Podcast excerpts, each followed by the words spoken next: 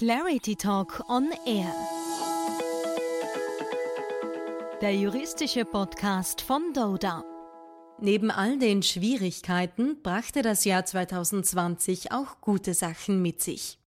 Immerhin wurden durch Social Distancing und Lockdown schon länger geplante Digitalisierungsthemen endlich vorangetrieben, auch im Rechtsbereich.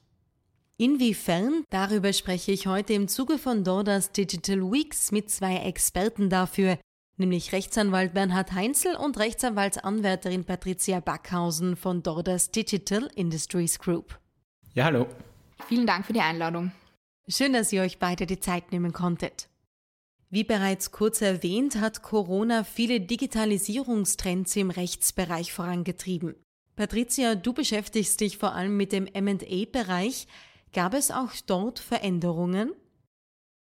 Ja, auf dem Gebiet MA und auch im angrenzenden Gesellschaftsrecht hat sich tatsächlich einiges getan.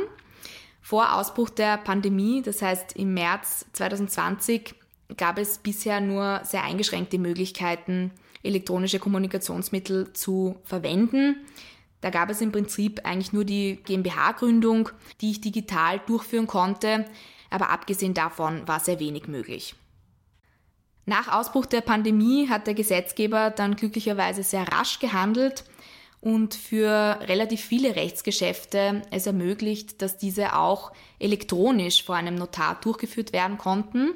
Und dadurch war es in der Praxis auch während der Lockdown-Zeit möglich, beispielsweise Geschäftsanteile einer GmbH zu verkaufen und zu übertragen oder die Bestellung eines neuen Geschäftsführers beim Firmenbuch anzumelden.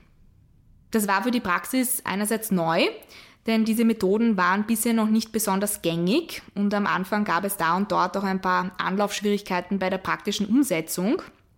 Im Endeffekt wurde die Digitalisierung im MA-Bereich dadurch aber sehr viel schneller vorangetrieben.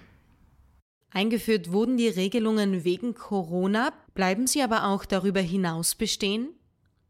Die Regelungen waren grundsätzlich bis zum 31. Dezember 2020 befristet. Kurz vor diesem Datum wurde die Befristung jedoch aufgehoben. Das heißt, die eben genannten Bestimmungen gelten mit ein paar geringfügigen Änderungen nun über die Pandemie hinaus, was für die Praxis sehr erfreulich ist und auf jeden Fall mehr Flexibilität im Alltag schafft. Das mit Sicherheit. Von dir wurde nun unter anderem die elektronische Beglaubigung angesprochen. Kannst du kurz erklären, wie sowas funktioniert, wie man sich das Ganze vorstellen kann? Ja, also für die elektronische Beglaubigung brauche ich im Wesentlichen einen Computer, ein Smartphone und einen Personalausweis oder Reisepass. Der Notar eröffnet dann einen sogenannten virtuellen Datenraum und man wird aufgefordert, sich über ein Video-Ident-Verfahren zu identifizieren. Das kann man sich so vorstellen, dass man seinen Ausweis vor die Kamera hält und äh, der Notar bzw. meistens ein Dienstleister prüft dann die Echtheit des Ausweises und ob das Lichtbild mit dem Gesicht der Person, die ihn vor die Kamera hält, übereinstimmt. Und dann wird die Identifikation über einen SMS-TAN abgeschlossen und man erhält, jetzt sehr grob verkürzt, eine Handysignatur speziell für dieses Rechtsgeschäft. Danach folgt eine Videokonferenz mit dem Notar.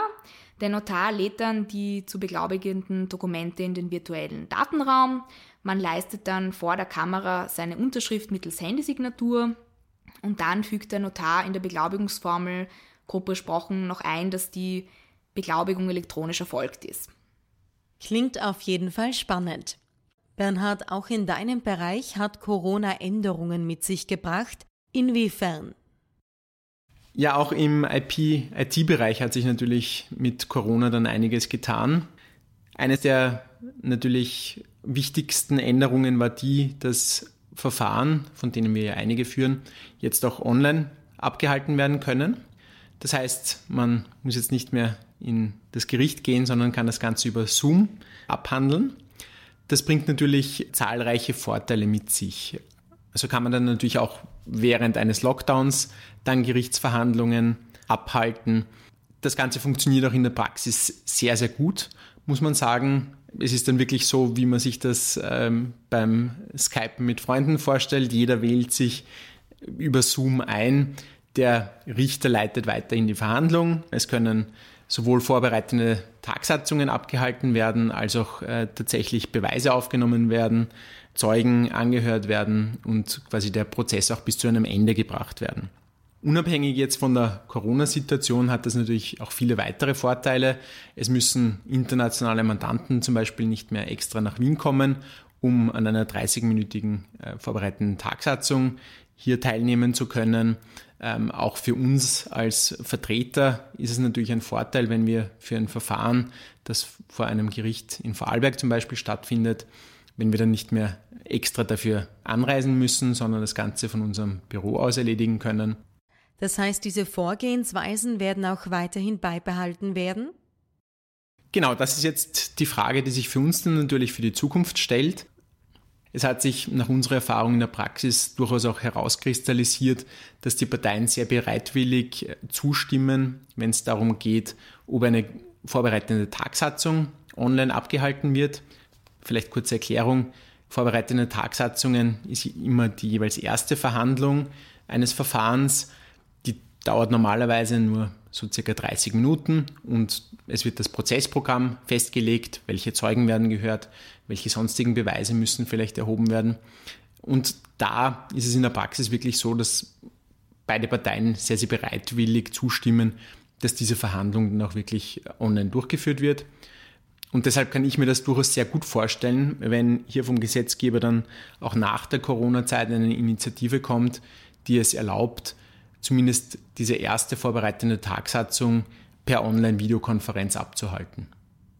Natürlich werden die Änderungen aber sehr, sehr viel weitergehen. Schon jetzt ist es üblich, dass etwa äh, bei Vertragsverhandlungen ähm, sehr, sehr viel mit Videokonferenz gearbeitet wird.